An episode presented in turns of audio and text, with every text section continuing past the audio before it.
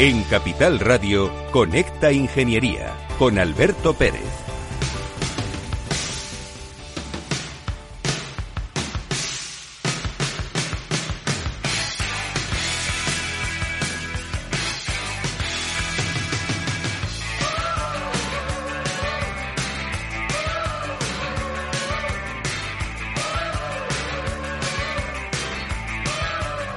Buenos días, España.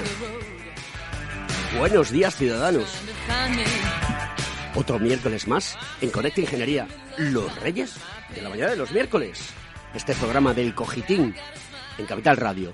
No os dejes de seguirlo. Hoy hemos traído a nuestro decano. Ya era hora, ¿no? Porque hacía mucho tiempo que no venías, José Antonio. Sí, buenos días, Alberto. Te echaba mucho de menos. ¿Me echabas de menos? Por supuesto. Eso se lo dirás a todas. Sí. Bueno, ¿cómo va la vida? ¿Qué tal el verano? Bien, bien. Hemos estado relajados, cogiendo fuerzas para continuar el curso. Bueno, pues eh, José Antonio y yo hemos estado preparando un programa que creo que va a ser de mucho interés, no solamente para el mundo de la ingeniería, sino también para la sociedad. Porque hay temas que son cruciales y que en sintonía con nuestro espíritu social, eh, creo que debemos de contar a la gente todas aquellas cosas que son necesarias o que nosotros vemos que sean necesarias. Y no es que seamos seres superiores, que no lo somos. Aquí el único ser superior es Florentino Pérez, ya lo dijo Butragueño, ¿no? Y tampoco hay ingenieros superiores, que es una de las cosas que vamos a hablar. Rei- reitero la, la parafraseando a Butragueño, aquí el único ser superior es Florentino Pérez. A ver si un día viene, ahora que ha dejado ACS, a ver si un día viene y, Eh, no y- estaría y mal, no que venga a nuestro programa, ¿no? Y que nos cuente esa visión de- del mundo de la ingeniería desde una de las posiciones más importantes. Queridos amigos, conez- comienza Conecta Ingeniería.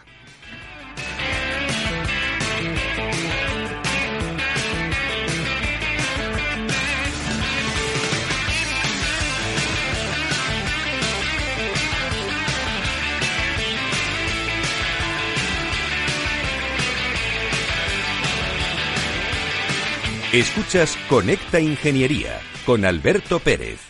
Según sondeos realizados por colegios profesionales, las licencias registran plazos de tramitación superiores a los 18 meses. Los encuestados afirman tener sentimientos de impotencia por los retrasos inaceptables y gravosos. En eCity, las licencias ya no son un problema. Gestionamos con celeridad tu licencia o declaración responsable de modo presencial o telemático. Te garantizamos trato personalizado, seguridad y solvencia. eCity es una entidad colaboradora urbanística del Ayuntamiento de Madrid con más de 10 años de experiencia. Solicita información, tu EQ de confianza, www.ecity.es.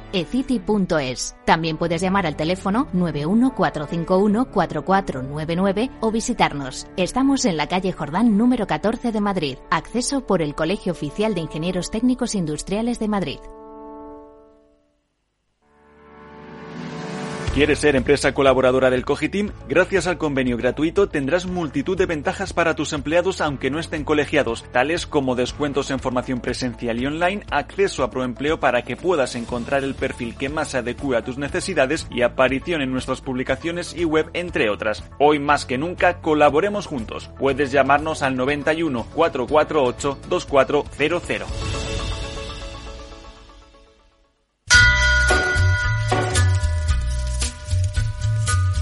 Buenos días, don Rafael. ¿Qué Bernardo Quirós, ¿cómo está usted?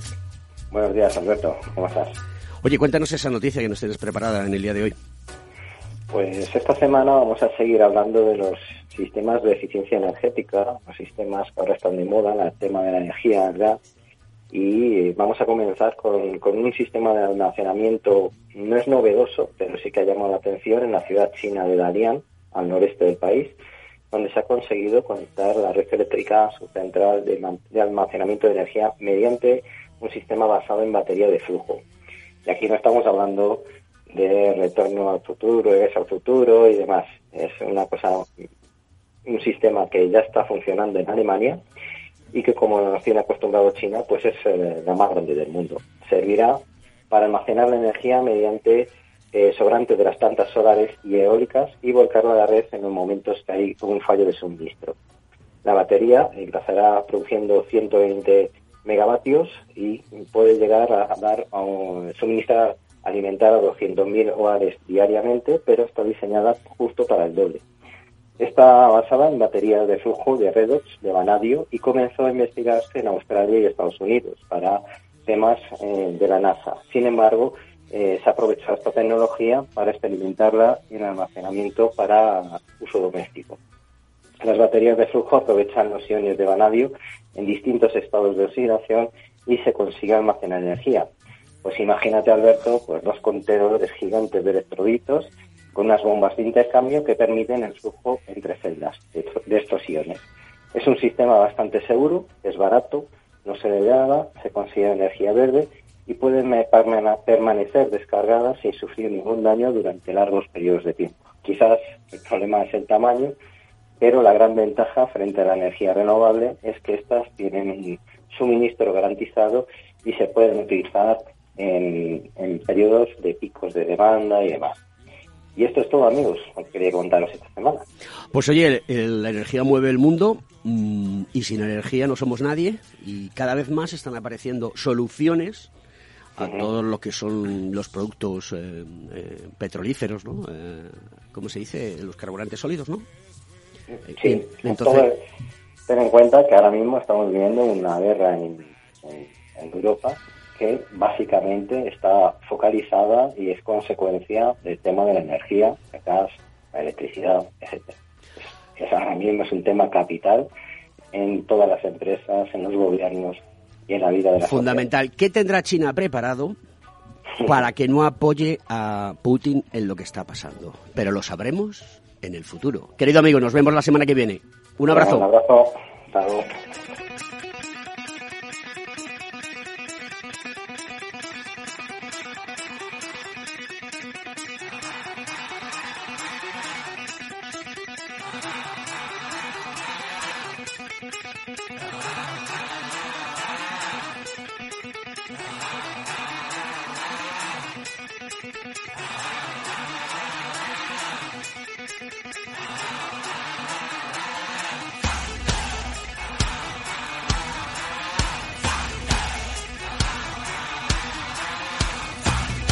Bueno, rayos y truenos, ACDC. Esta canción te gusta, ¿eh? pues no podíamos eh, recibirte de otra manera que con rayos y truenos, porque seguro que vienes aquí a contarnos. miedo doy?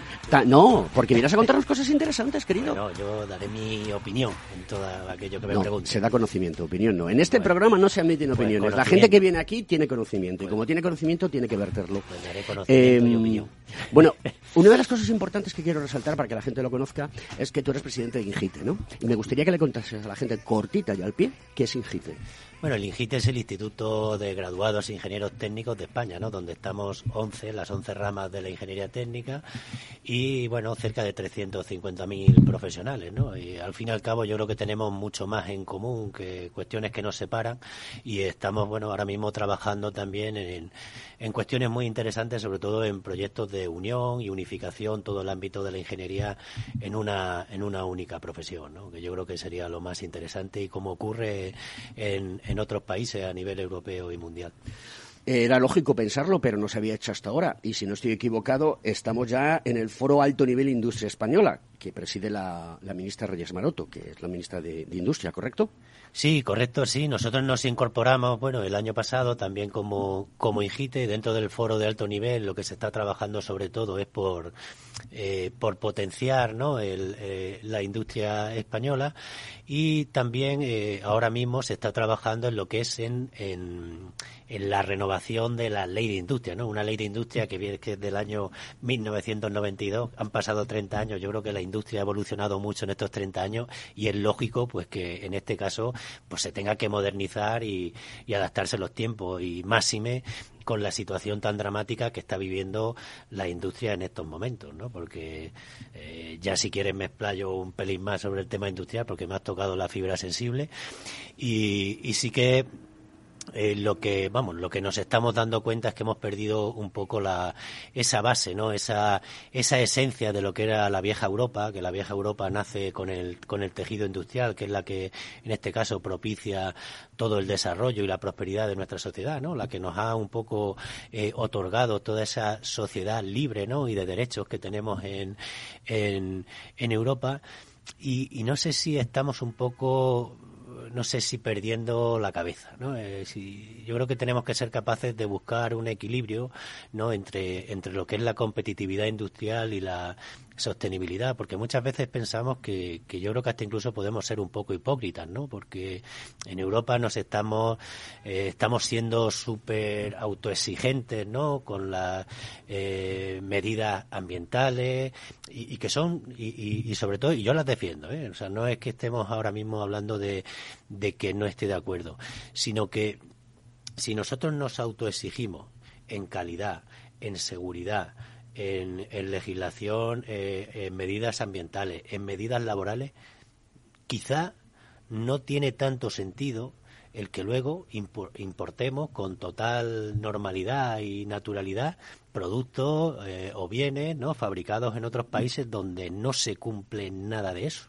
O sea, no sé cómo podemos ser Estás hablando de que hay una doble ética o una doble moral Sí, porque eso al final hipocresía. Está, eso está acabando con nuestra industria. Tú acabas de decir, acabas de hablar antes de China, ¿no? Lo que está evolucionando y trabajando. China nos está comiendo eh, eh, por arriba y por abajo todo. Ya no es que solo haga la producción, sino también que está pionera en innovación y en investigación. O sea que al final toda esa parte. Pero eso no es culpa de los chinos. No, no, por supuesto. los, chinos, los chinos lo tienen claro. el, problema no, somos nosotros los europeos. Efectivamente, nosotros los europeos que tenemos que recuperar la esencia de nuestro tejido eh, industrial y productivo. O sea que, que ahí es donde, no sé, hemos mm, deslocalizado todo nuestro tejido industrial y, y luego eh, estamos, todas las exigencias que nos, que nos hacemos aquí en Europa y en España, no se las exigimos a los productos que vienen de fuera. Y bueno, eh, todo este tema de la globalización, pues bueno, tiene también un, un análisis que sería muy amplio, ¿no? Quizás no es el momento ahora, pero sí que como reflexión quiero que pensemos también en, en esa situación. Haciendo un guiño a Jesús Quintero, mm, que falleció el otro día, eh, ¿qué esperamos de la ley de industria? No, la ley de industria, nosotros lo que sí que esperamos es sobre todo pues que, que ya no que exista cierto eh, eh, protagonismo de la industria nacional y cierto protagonismo de la industria europea, ¿no? Donde, donde de alguna forma eh, seamos autoexigentes con los estándares de calidad, que generemos nuestra marca, el Made in Spain, el Made in Europe, ¿no? Que, sea eh, algo que tenga, que le otorgue valor, que además de eso, eh, mm, teniendo en cuenta de que, mm, de que tenemos también una conciencia social alta, ¿no? Todos los ciudadanos en temas de sostenibilidad y demás, pues ¿por qué no eh, eh, trabajar en, en, etiquetas ¿no? de productos que, sean sostenibles, que se hayan hecho mediante procedimientos sostenibles y que puedan competir de alguna forma ya con los productos que vienen de fuera? Ya no hablo ni siquiera de de que vamos de que de que se puedan imponer eh, eh, aranceles no a otros productos extranjeros pero sí que se sea riguroso con las exigencias de productos que vienen fabricados en otros países para que eh, de alguna forma exista una competitividad sana y en igualdad de condiciones y no una competencia tan tan desigual. Mm, tú eres un defensor a ultranza de la ingeniería. Ingeniería solamente hay una porque es el ingenio, de ahí deriva la palabra. Luego después, a lo largo de los años, eh, por diferentes tipos de situaciones y por diferentes tipos de mm, lobbies que han existido, pues eh, ha habido dos polos, ¿de acuerdo? Los que somos ingenieros técnicos industriales, que, tenemos eh, la formación desde el año 71 en ese plan de estudios, que yo tuve mi, mi titulación por eso. La ingeniería técnica industrial es una profesión. Pero durante muchos años se ha llamado a, los ingenieros que han estudiado en la escuela, por ejemplo, que hay en Castellana, que estudian ingeniería industrial, ingenieros superiores. Insisto, aquí el único ser superior es Florentino, que ya lo dijo Butragueño. Desde el año 70 ya no existen los ingenieros superiores. Esto es una situación en la cual eh, no, no, no, no hay cabida. ¿Por qué sigue habiendo esa diferencia y, y ese, permíteme la expresión, ese choque entre, entre fuerzas. Eh, si aquí lo que se trata es de hacer ingeniería, si es que hoy en día el mercado está preparando a las propias personas que están trabajando dentro de las organizaciones para que utilicen el ingenio y hagan ingeniería. Esto es así de crudo y así de real. ¿De acuerdo? Yo recuerdo que cuando eh, este tema lo tratamos, eh, Luis Vicente Muñoz, el CEO de Capital Radio, al cual le mando un fuerte saludo y recomiendo su programa La Bolsa y la Vida, que, está muy bien para aprender, le llamó tu homólogo de industriales para que me echasen de Capital Radio. Esto fue así. Esto fue así porque dije, porque dije esto y dije que a mí nadie me iba a decir si era ingeniero o no. O si estaba capacitado o no. Sí, bueno, yo creo que tampoco conviene ni siquiera abrir ni viejas heridas, ni mucho menos, ¿no? bueno, lo que queremos sobre todo abrir líneas de colaboración, porque como tú bien has dicho, todos somos ingenieros. Lo que sí que es cierto y es que está muy arraigado en la sociedad. Eh, es curioso, pero como tú bien has dicho, desde el año 1970, con la Ley General de Educación, eh, las titulaciones de ingeniería técnica pasaron a ser también titulaciones universitarias y, por tanto, superiores. O sea, que, que ya no existía esa diferencia, ¿no? Unas titulaciones anteriormente, las ingenierías que eran en la universidad eran ingenierías superiores y las nuestras que estaban en, en escuelas técnicas, pues no eran estudios superiores. Entonces, por eso no eran estudios superiores, me refiero universitarios. 52 años después se siguen y desgraciadamente se siguen utilizando esos términos, ¿no? Que, que, de hecho es que no tienen cabida, yo creo que en el propio siglo XXI. Eh, hoy en día la palabra superior, no sé, hasta incluso suena mal, ¿no? Eh, al final yo creo que, que, sí que existen dos profesiones, por supuesto, que son la de ingeniería y la ingeniería técnica, eh, sin apellido. En cualquier caso podríamos ser ingenieros técnicos superiores e ingenieros superiores, seríamos los dos, porque ambas son titulaciones universitarias. Y hoy en día ya, pues la verdad es que con con las nuevas titulaciones de grado, pues pierde mucho más sentido, ¿no? Toda, toda esa situación. Y el caso, y lo que resulta más curioso y más sangrante es que eh, en, la, empresa privada eh, e, ese concepto ya lo tienen totalmente superado. Superado no, lo siguiente. Y, lo aquí, siguen, aquí el que vende triunfa, el que no vende no triunfa. Aquí lo siguen manteniendo las administraciones y es algo eh, que es que no sabemos ya cómo decir las cosas, pues tanto a la propia comunidad, al ayuntamiento, no solo aquí en la Comunidad de Madrid, por supuesto, sino en otras comunidades autónomas donde todavía se sigue utilizando para definir determinadas eh, eh, cuerpos y escalas en el ámbito de la administración, ingeniero superior, y ya cuando dicen lo de titulado medio, medio titulado, ya es que... Pero eso te lo, hemos comentado muchas veces. Es sangrante y penoso, pero es que, que todavía se siga utilizando eso en pleno siglo XXI. Es que es alucinante, es alucinante porque el daño que están haciendo los convenios colectivos, ¿vale? Y los convenios de empresa poniendo estas categorías profesionales. Se le ha pedido, bueno, al secretario de Estado de la Seguridad Social y de hecho, bueno, estamos mandando todos los informes, tenemos los informes de la del propio Ministerio de Universidades, eh, de además también del Consejo General del Poder Judicial, eh, que por supuesto avala que no se puede utilizar esa expresión, o sea, que no se, no es no es una, no es una expresión legal. O sea, ya estamos hablando, lanzar un reto. Ya estamos hablando que es que ni siquiera es legal, pero claro, cambiar las cosas en la administración que, Voy a lanzar un reto y, lo hago con todo mm, la humildad del mundo. Eh, nosotros como Colegio Oficial de Ingenieros Técnicos Industriales tenemos muy buena relación con el Colegio Oficial de Ingenieros Industriales aquí en Madrid. Sí. ¿Por qué no os unís los dos decanos y hacéis una campaña para hablar solamente de ingeniería única? Que es, es, muy sencillo. Bueno, eh, si aquí estamos hablando, nosotros podemos tener total predisposición, ¿no? Sobre todo pues, a ir trabajando, a ir trabajando juntos y demás, pero sí que es cierto que no te voy a decir que no lo haya intentado ya, porque lo he hecho.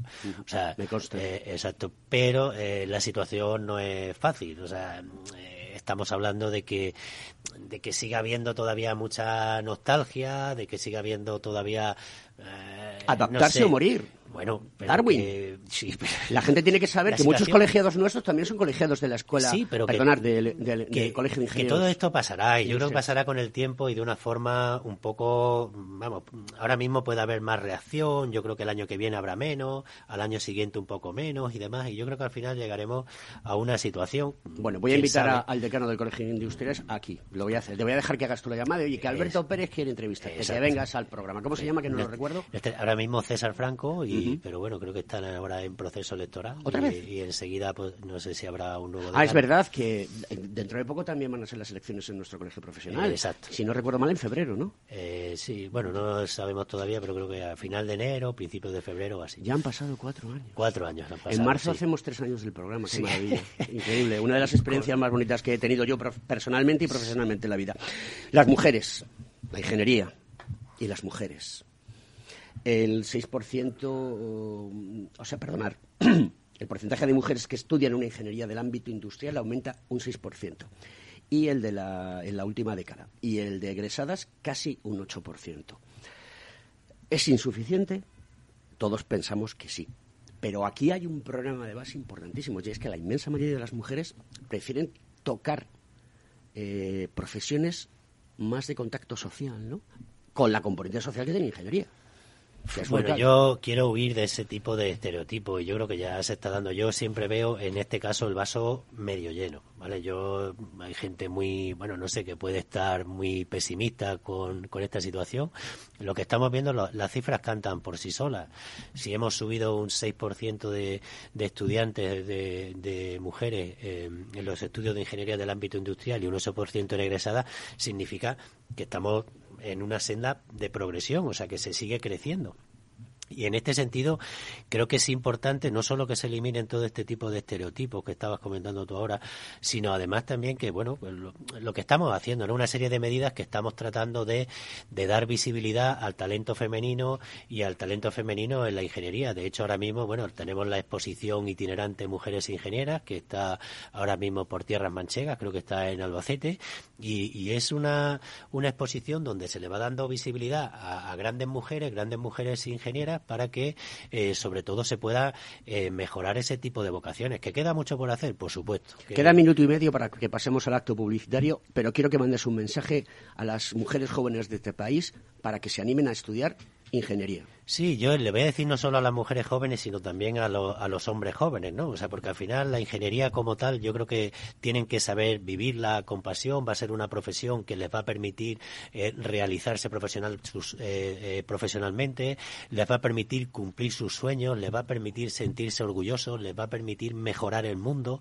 y creo que en eso yo creo que se basa un poco la felicidad, ¿no? Que puede esperar cualquier profesional, ¿no? Me gusta el taller de robótica que ha sacado el colegio profesional nuestro. Cuéntale un poquito que quedan 30 mm, segundos. Compartimos con nuestros niños, con los más pequeños, y yo lo hago con, con mi hijo, eh, esa pasión, ¿no? Por la ingeniería, por cómo crear, por cómo crear un robot de unas piezas, ponerlo en movimiento y comprobar luego que, bueno, que después de un trabajo algo funciona y, y algo al final resulta útil, ¿no? Pues para, para la sociedad. Y todas esas inquietudes que se despiertan en los niños creo que son esenciales para que realmente luego se generen ese tipo de vocaciones. Pon un ingeniero en tu vida. Pon un ingeniero en tu vida, o por supuesto. O, ingenieres. aquí tenemos para todos. Nosotros somos diversos, plurales y además de todo inclusivos y constructivos. En todas las familias debería haber un ingeniero. Está clarísimo. Queridos amigos, vamos a pasar a Publi y luego continuamos con esta magnífica entrevista que creo que está dándonos hoy nuestro decano.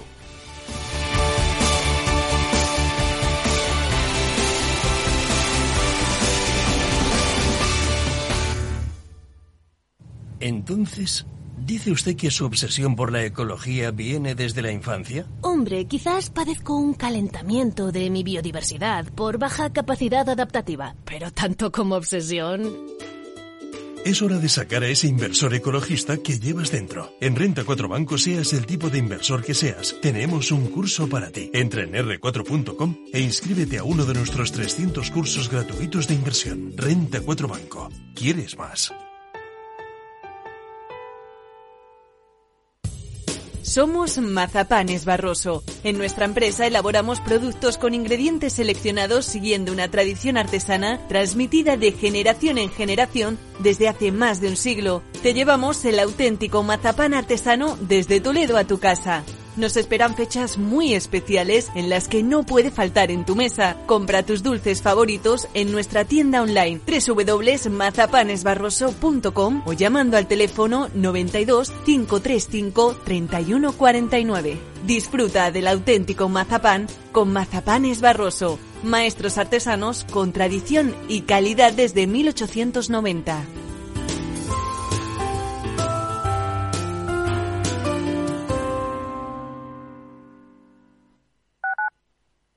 Escuchas un podcast mientras te comes un yogur. Te tomas la última cucharada y reciclas el envase de plástico en el cubo amarillo para que se convierta en el altavoz de alguien que escucha un podcast mientras se come. En la economía circular, recicla siempre los envases de plástico de yogur en el contenedor amarillo para que el mundo no deje de girar. Ecoembes. Cuidar Madrid es sencillo entre todos. Ayuntamiento de Madrid. Para personas inquietas, Capital Radio.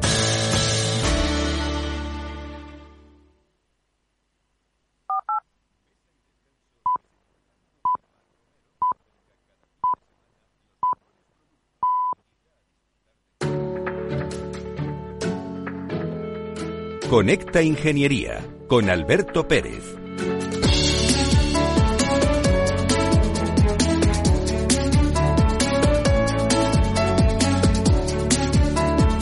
Señor Font, buenos días. Buenos días, don Alberto, ¿cómo estamos? ¿Cómo va todo? Pues eh, bien, la verdad que no nos podemos quejar porque hace buen tiempo, eh, no llueve y bueno, pues la felicidad de la vida siempre nos acompaña, ¿no? Oye, últimamente veo mucho los papeles porque mm, Fama mm, eh, se encuentra en situaciones en las que todavía se hace un desprecio sin palabras eh, a las personas con discapacidad física y orgánica, que es la, la organización que tú lideras y lo haces muy bien. Independientemente de que seas amigo mío, una de las cosas que he aprendido de ti es que tú no te casas con nadie, ni siquiera conmigo. Cuando me tienes que decir que las cosas son como son, me las dices y yo me tengo que callar porque el que sabe de esto eres tú. Pero bueno, vamos a dar paso a, la noticia que nos tienes preparada hoy, que me ha sorprendido mucho.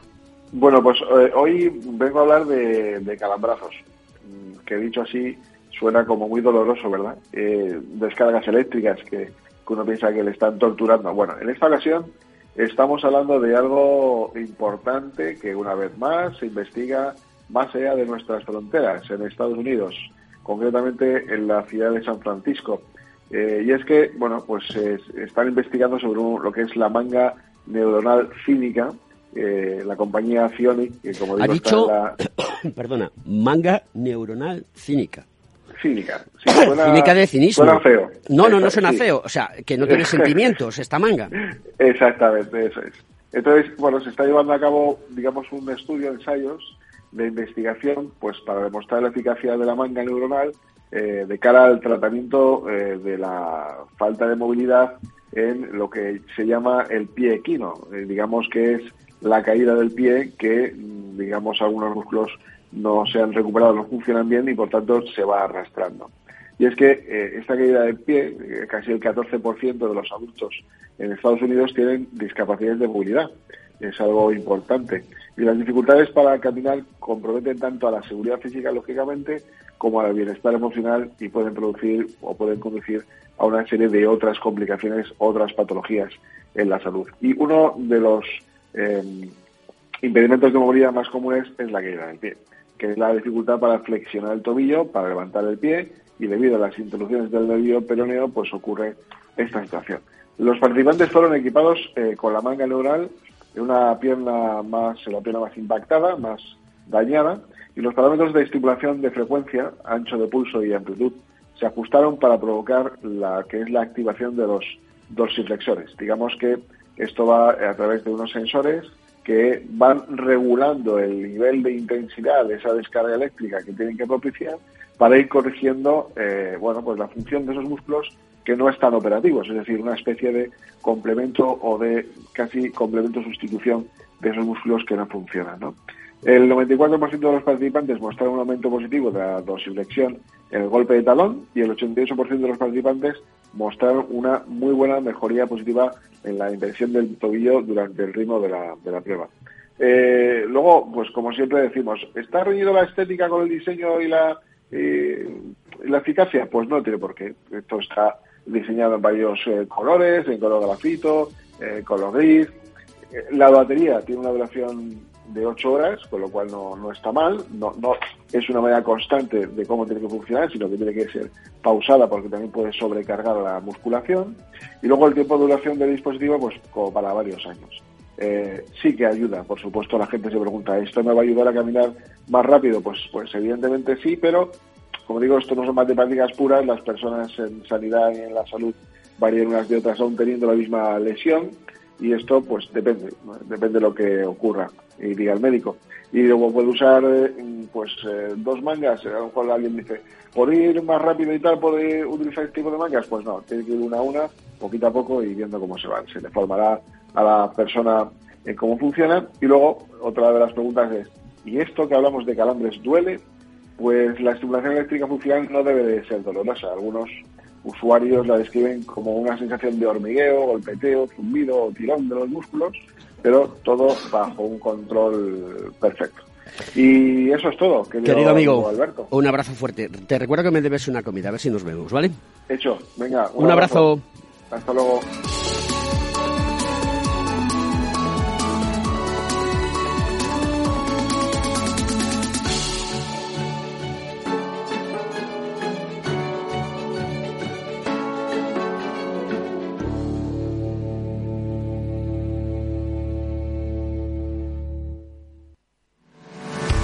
¿Estás colegiado en el Cogitim? ¿Piensas que por no visar no necesitas la colegiación? El colegio es tu mejor aliado. Siempre estará en tu desarrollo profesional, ofreciéndote servicios como asesoramiento técnico, legal, laboral y fiscal, además de numerosas herramientas competitivas como formación presencial y online, acreditación de PC Ingenieros, software técnico, networking y otras muchas. Porque creemos que trabajando juntos podemos construir una sociedad mejor. Colégiate. Más información en www.cogitim.es.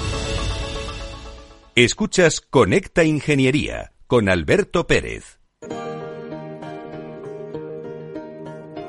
Mando un saludo a, Félix el Duende que está eh, de baja. Eh, recupérate pronto. Te queremos aquí en plena acción y le doy las gracias a Miki, que es el, técnico que está hoy con nosotros y que estará en las próximas semanas hasta que se recupere nuestro querido amigo Félix. Hoy voy a hacer una cosa especial y voy a dar paso a Antonio Sousa porque es el secretario general del Clúster Aeronáutico y Aeroespacial de Canarias y tiene este audio para nosotros. Buenos días Alberto, a ti y a todos los oyentes. Como siempre es un placer estar aquí y contaros mis cosas, ¿no? Hoy como secretario general del Clúster Aeronáutico y Aeroespacial de Canarias me voy a tomar la licencia de romper una lanza por Canarias como como sede de la Agencia Espacial Española, puesto que el Gobierno ha puesto en marcha ya la, la, presentación de candidaturas ¿no? para, para ser sede de la Agencia Espacial Española. Y yo, bueno, pues creo, llevo años trabajando en Canarias, eh, me dedico a la aviación, me dedico al tema de aeronáutica y desde el punto de vista de la idoneidad, creo sinceramente, ¿no? que Canarias ofrece un montón de posibilidades que eh, no es que el resto del territorio español no las ofrezca, puesto que es verdad que España es eh, maravillosa y muy variada, pero que realmente creo que en Canarias se aglutinan en una sola propuesta, ¿no? Evidentemente podríamos hablar del decálogo de las eh, maravillas que Canarias tiene para ofrecer al sector. Podríamos hablar de la situación privilegiada, está en el mismo paralelo que Cabo Cañaveral Podríamos hablar de la climatología espléndida que permite prácticamente lanzamientos a lo largo de todo el año. Podríamos hablar de la orografía y la, y la situación eh, geográfica y ecosistema que hace que esos lanzamientos sean mucho más viables y mucho más eh, eh, compatibles con la vida de los ciudadanos, puesto que hay mucho territorio, o bien porque es territorio que está ubicado en agua o porque son zonas en las que son parques que están deshabitados. Eh, podríamos hablar también de la cantidad de personal proveniente de Canarias que forma parte de las agencias espaciales y de las distintas organizaciones y administraciones que se dedican al espacio a lo largo de toda la geografía del planeta, tanto desde la NASA como desde la Agencia Espacial Europea etcétera. Y por supuesto, podríamos hablar también pues de que Canarias ya desde hace muchos años estaba en el ojo del huracán con las famosas misiones Apolo de la NASA y que desde Maspalomas pues se ha hecho seguimiento y hay una serie de instalaciones y una serie de de organismos y laboratorios que permiten que desde esos centros espaciales ¿no? y, desde esos eh, eh, telescopios y áreas de seguimiento y antenas eh, estemos mucho más al día de lo que pasa en el espacio y las empresas tiendan a, a, tener en Canarias pues un apoyo indudable para todo lo que es el sistema de comunicaciones. Podría decir todo eso pero para mí lo más importante también es tener en cuenta que Canarias es, una, es un territorio que ha estado muy dañado en la época del COVID porque eh, carecía de una diversificación estructural ¿no? en, en los sectores de, de comercio, en los sectores de industria y tiene un gran potencial en el sector de, de la tecnología aeroespacial y aeronáutica que creo que puede ayudar muchísimo al, al, desempeño, ¿no? Está Fuerteventura, está Tenerife, Gran Canaria, Lanzarote, está de La Gomera, hay cantidad de territorio, hay una infraestructura aeronáutica como en casi ningún otro sitio y, y una interferencia de vuelos bastante cómoda. realmente Canarias estamos acostumbrados a verla muy lejos, pero Canarias está muy cerca, o sea, es más fácil llegar a Canarias y nos lleva menos tiempo. Con un vuelo en un par de horas estamos allí, con lo cual que cuando llegamos, además desde la península, ganamos una hora por el cambio horario, que muchas veces ubicarnos dentro de la propia península en determinadas zonas remotas donde se hace experimentación aeronáutica o trabajos para tema espacio. Así que al final Canarias termina estando lejos, pues termina estando mucho más cerca de lo que pensamos. Y luego hay una firme apuesta por ese vértice tricontinental, América, eh, eh, Europa y África, que hace que sea un sitio eh, indudablemente positivo para el despliegue de tecnologías que están encaminadas a ofrecer el territorio y la Agencia Española, Espacial Española para proyectos espaciales de otras muchas agencias nacionales. Recordemos que Portugal tiene una gran implicación, por ejemplo, en, sus islas, ¿no? Y lo tiene centralizado fuera del territorio peninsular. Y, y, que en Europa se están haciendo lanzamientos en la Guayana francesa. O sea, estamos hablando en el continente americano, en Sudamérica con lo que eso conlleva. Así que creo que eh, desde Canarias se puede ofrecer eh, un lugar indudable para el desarrollo de proyectos, para la propuesta de lanzamientos a nivel nacional y a nivel europeo, y que luego indudablemente, y ahora estamos eh, al hilo de la noticia con, con distintos congresos y, y distintas propuestas que hay sobre el turismo espacial, en el que parece que las empresas privadas están tomando muchísimo auge por, por esta, este nuevo modelo de turismo y Canarias ofrece, cuando hablamos de turismo, algo indudable que no ofrece nadie y es eh, el acogimiento en plazas hoteleras, en infraestructuras y, y, en capacidad para atención a esos turistas. Así que creo que Canarias lo tiene todo. No vamos a hablar de los beneficios económicos fiscales asociados a la zona especial canaria, la Reserva de Inversión Canaria, el pertenecer a la Macronesia, el pertenecer a las zonas de ultraperiféricas de la Comisión Europea y lo que eso facilita de cara a las empresas las labores de producción, importación y exportación, que evidentemente por todos es sabido. Canarias tiene un régimen fiscal prácticamente inigualable en el mundo. Así que creo que lo tenemos todo. El clima, la orografía, la geografía, el sistema económico, la viabilidad científica, los proyectos, los centros de formación universidades, eh, la capacidad por lo que ya se viene haciendo en Canarias hace muchísimos años a través de las misiones Apolo y evidentemente porque el pueblo canario está deseando también diversificar un nuevo sector productivo, un nuevo sector industrial y como no, un nuevo sector tecnológico que es la aviación y la aeronáutica. Así que para mí Canarias tiene un 10 en propuesta como eh, sede para albergar la Agencia Espacial Española. Y por hoy nada más. Me ha salido el canario que llevo dentro. Muy buenos días a todos y un abrazo. Bueno, pues vamos a continuar con el programa después del speech que nos ha mandado eh, Antonio Sousa. Esperemos que el clúster nos invite allí a hacer un programa de radio desde Canarias y contemos cosas que están haciendo y también veamos allí a nuestros compañeros, que en Canarias también tenemos compañeros, ¿no?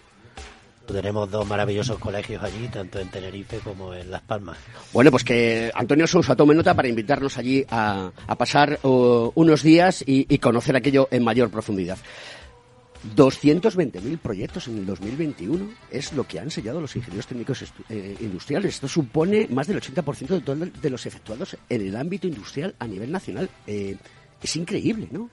Bueno, motivo de orgullo, ¿no? Eh, al final de lo que se trata es de que, vamos, que, la gente también conozca qué hace nuestra profesión, ¿no? Nosotros estamos. he dicho que es increíble, no, es espectacular. Increíble, no lo creemos porque está ahí. Claro, más del 80% de todos los los proyectos en el ámbito de la seguridad industrial, de las naves industriales y demás están realizados por ingenieros técnicos industriales y de hecho también un dato importantísimo es que hemos recuperado y hasta incluso superado un poco los niveles del año 2019. ¿no? Lo cual significa que pandemia, la pandemia. Eh, eh, previa a la pandemia me refiero, pero que que, que ya, vamos, que se, se mantiene ¿no? un crecimiento en todo este tipo de, de instalaciones y eso, pues bueno, pues no cabe duda de que, de que habla de que nuestra profesión es una profesión de futuro y un indicador muy importante de cómo va la economía. Tú hablas de profesión de futuro, indudablemente, pero quiero que me cuentes qué está pasando en los colegios privados, perdona, en los institutos privados, tanto de, de bachillerato como de formación profesional, con nuestros compañeros. Cuéntame qué ocurre. Bueno, tenemos ahí un pequeño problemilla, ¿no? Pero que que estamos tratando de solventarlo ¿no? a través de la consejería eh, para que los ingenieros técnicos bueno puedan dar clases de matemática, física, química y ampliación de matemáticas y de hecho bueno ya hay varias sentencias ¿no? al, al respecto una aquí eh, concretamente ¿no? en la Comunidad de Madrid del año 2020 de un colegiado nuestro y otras también del Tribunal Superior de Justicia de Castilla y León que por supuesto reconocen que con la correspondencia de nivel del ingeniero técnico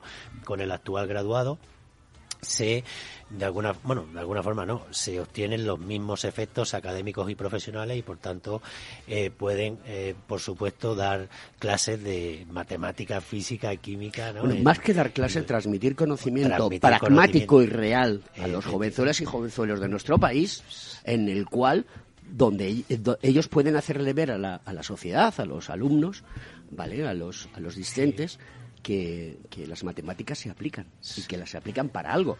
La labor docente dentro de nuestra profesión es una labor importantísima. De hecho, tenemos un 6% ¿no? a, nivel nacional de, profesionales que se dedican a, la docencia, ¿no? Y, y, no solo, y lo hacen desde un punto de vista, desde una óptica que no es teórica, porque al final lleva a la parte práctica, que yo creo que es lo interesante, ¿no? Eh, o lo que cualquier alumno quiere aprender, ¿no? El, realmente la aplicación, cuando siempre es mucho más fácil aprender algo cuando eres capaz de comprobar su aplicación. La teoría siempre nos ha costado un poco más, ¿no? A, todos, especialmente. Sí, bueno, eh, hay, una situación que es abstracta, ¿no?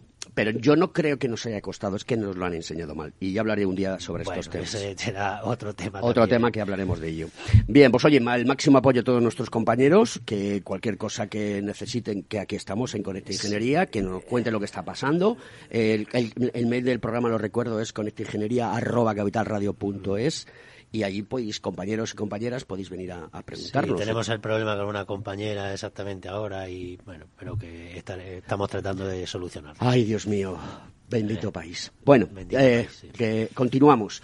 Energía. Yo sé que eres una de las cosas que a ti te ponen. sí, me apasiona, me apasiona. Eh, el tema de la energía. Eh, sales, eh, por ejemplo, en el Confidencial has escrito un, artículo que está muy interesante, pero yo quiero que tratemos de hacerle entender a la gente que nos escucha mm, qué es lo que pasa. Porque, claro, aquí todo el mundo habla y todo el mundo bueno, como diría Summers, ¿no? Y creo que eso de que exista una situación marginalista, eh, la subjetividad. Oye, aquí se produce y se vende. Pero claro, hay que pagar muchas cosas. Porque las, eh, las redes de distribución hay que pagarlas. Alguien las tiene que pagar, ¿no? Pero tampoco se puede abusar porque si el precio de la energía sube un montón, se dispara la inflación, que es lo que está pasando. Y, y bueno, Europa tiene que aprender a que no puede Mm, depender de terceros para hacer cosas, que es lo que tú decías al principio del programa, ¿no? Pero también es cierto es que han aparecido nuevos actores en el mundo del gas que no es necesario tanta Rusia. Estamos hablando de África y de otros países donde la Unión Europea está buscando otras alternativas. Cuéntanos tu conocimiento. Este tema, vamos, sería para un programa entero y complejo, ¿no? Aquí en España, partiendo de la base de que es algo que lo podíamos haber hecho precisamente en otro momento y no haber esperado ahora. Aquí en España siempre se ha trabajado en, en, tres pilares fundamentales en el, en el sistema energético, ¿no? Es que fuese un sistema fiable, eh, y seguro, que tuviese eh, la capacidad suficiente y, a ser posible, que fuese económico.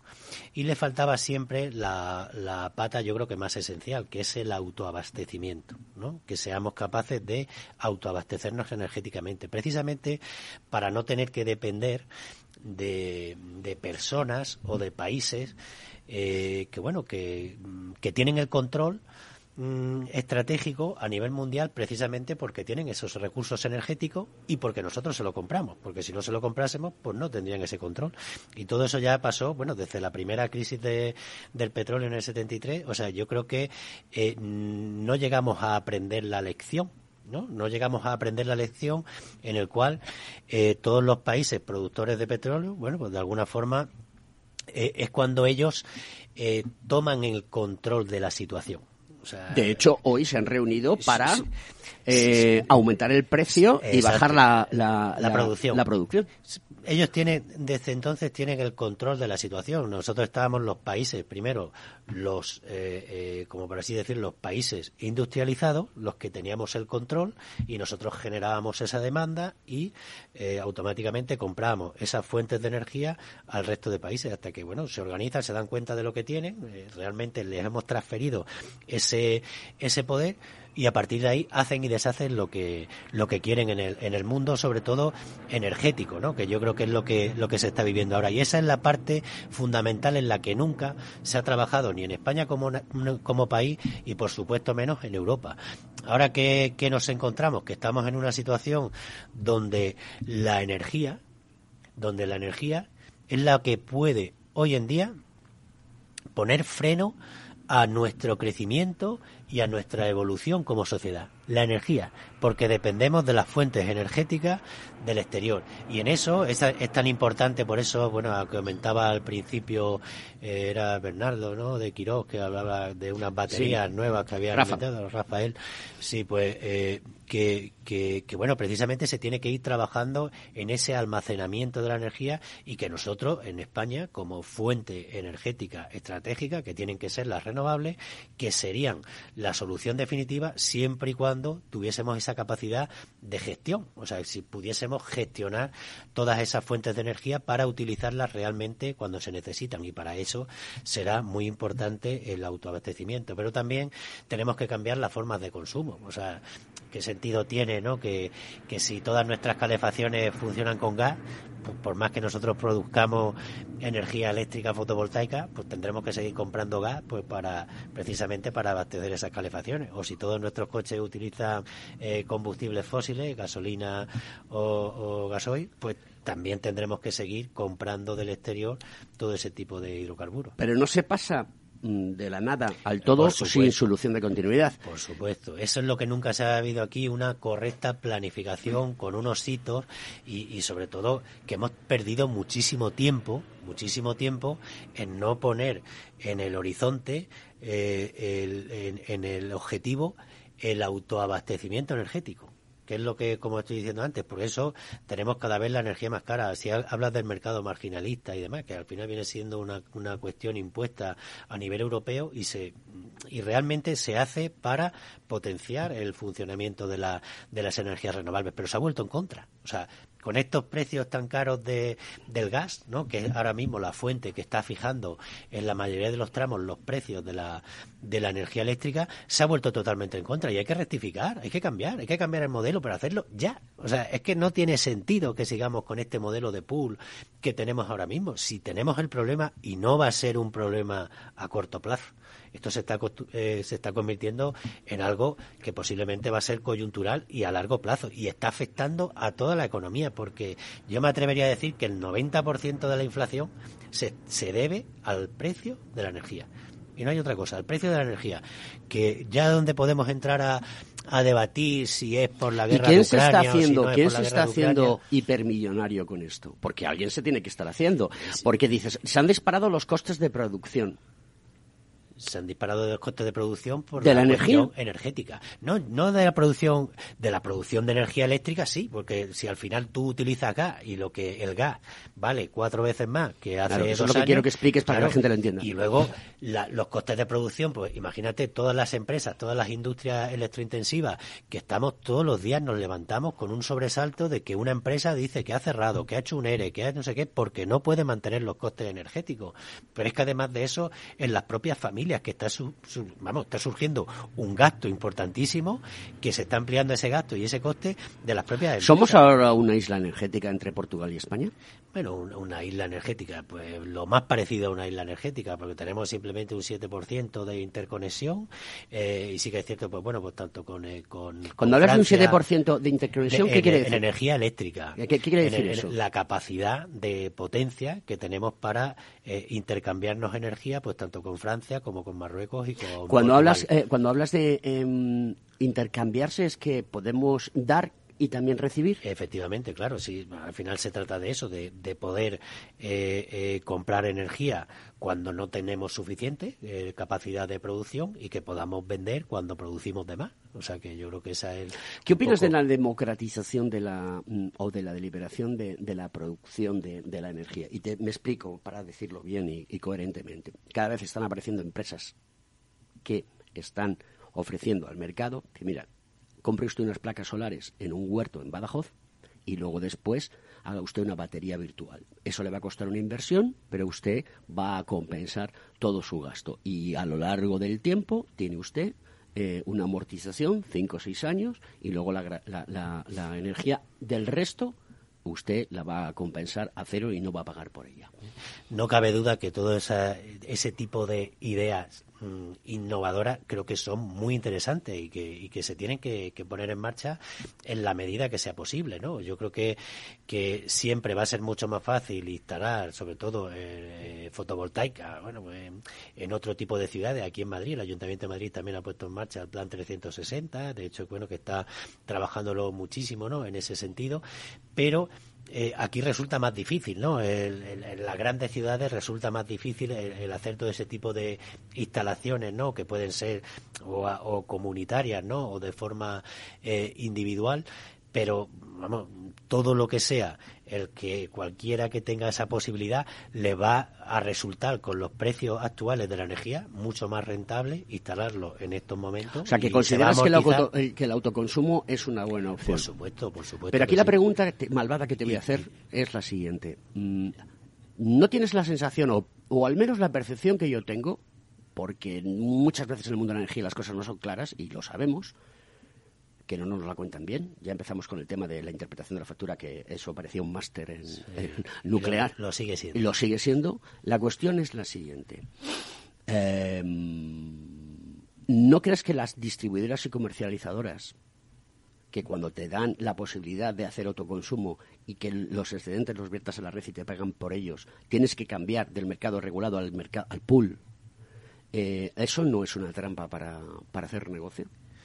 Y que realmente la energía eh, no tenga realmente su precio, porque la gente se piensa que esto es, no, yo le vendo y, y me ahorro es la legislación que hay, no tampoco se trata de las distribuidoras y las comercializadoras. Sí, pero la legislación no se hace sin contar con las distribuidoras, ¿eh? Aquí seamos, seamos serios con los lobbies energéticos. Se debería hacer sin contar con las comercializadoras y con las me refiero sin contar, se puede contar, saber su opinión, pero al final quien tiene que, hacer la opinión, si tú como gobierno tienes la idea de eh, propiciar el que haya más instalaciones de autoconsumo, pues realmente tendrás que hacer una legislación que facilite la implantación de las instalaciones de autoconsumo, que las haga rentables y que se puedan amortizar eh, lo antes posible. Ya cuando hablamos de todo este tipo de intereses y tal, yo, tú lo has comentado al principio que me hablabas de que aquí había que venir a dar conocimiento y no opiniones, entonces pues me guardo mis opiniones y, así lo podemos, vamos, podemos salvar esta, esta situación.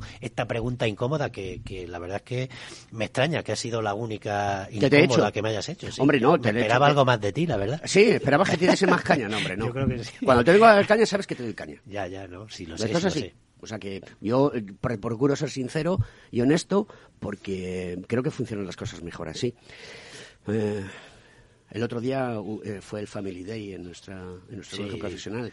Una experiencia única. Cuéntame, eh, ¿Roberto tocó la guitarra y cantó? No, este año no. Este año no, pero bueno, lo, echamos de menos. Lo echamos de menos. Hubo también un DJ y demás. Pero bueno, se trató de un día en familia, de compartir pues con... ¿Cuánta gente asistió? Con todos los colegiados. 250. Una buena llamada, ¿no? Sí, bueno, la verdad es que estábamos hasta incluso dudando de que se pudiese llevar a cabo, ¿no? De hecho, el lunes eh, previo estuvimos a punto de cancelar porque, porque, daban mucha, un pronóstico de lluvia, ah, daba un pronóstico de lluvia y claro, eso quizá hizo que, bueno, que mucha gente al final no se, no se inscribiese. Pero bueno, mm, es una iniciativa que empezamos antes de la pandemia y que esperemos seguir repitiendo. Bueno, pues nada, decano, espero que antes de final de año vengas también a mantener una reunión para despedir el año y estas entrevistas sirven también para dar a conocer la actividad tan tan profusa, que no confusa, de nuestro colegio profesional. Pues sí, que sigamos haciéndolo y, felicidades como siempre por el extraordinario programa. Alberto. A ti por, por querer en esto y a toda la Junta Directiva igual. Un fuerte abrazo para todos nuestros compañeros, para la sociedad. Queridos amigos, los reyes de la mañana de los miércoles. Lo habéis visto y lo habéis comprobado. Muchísimas gracias y os dejo con Los Ramones.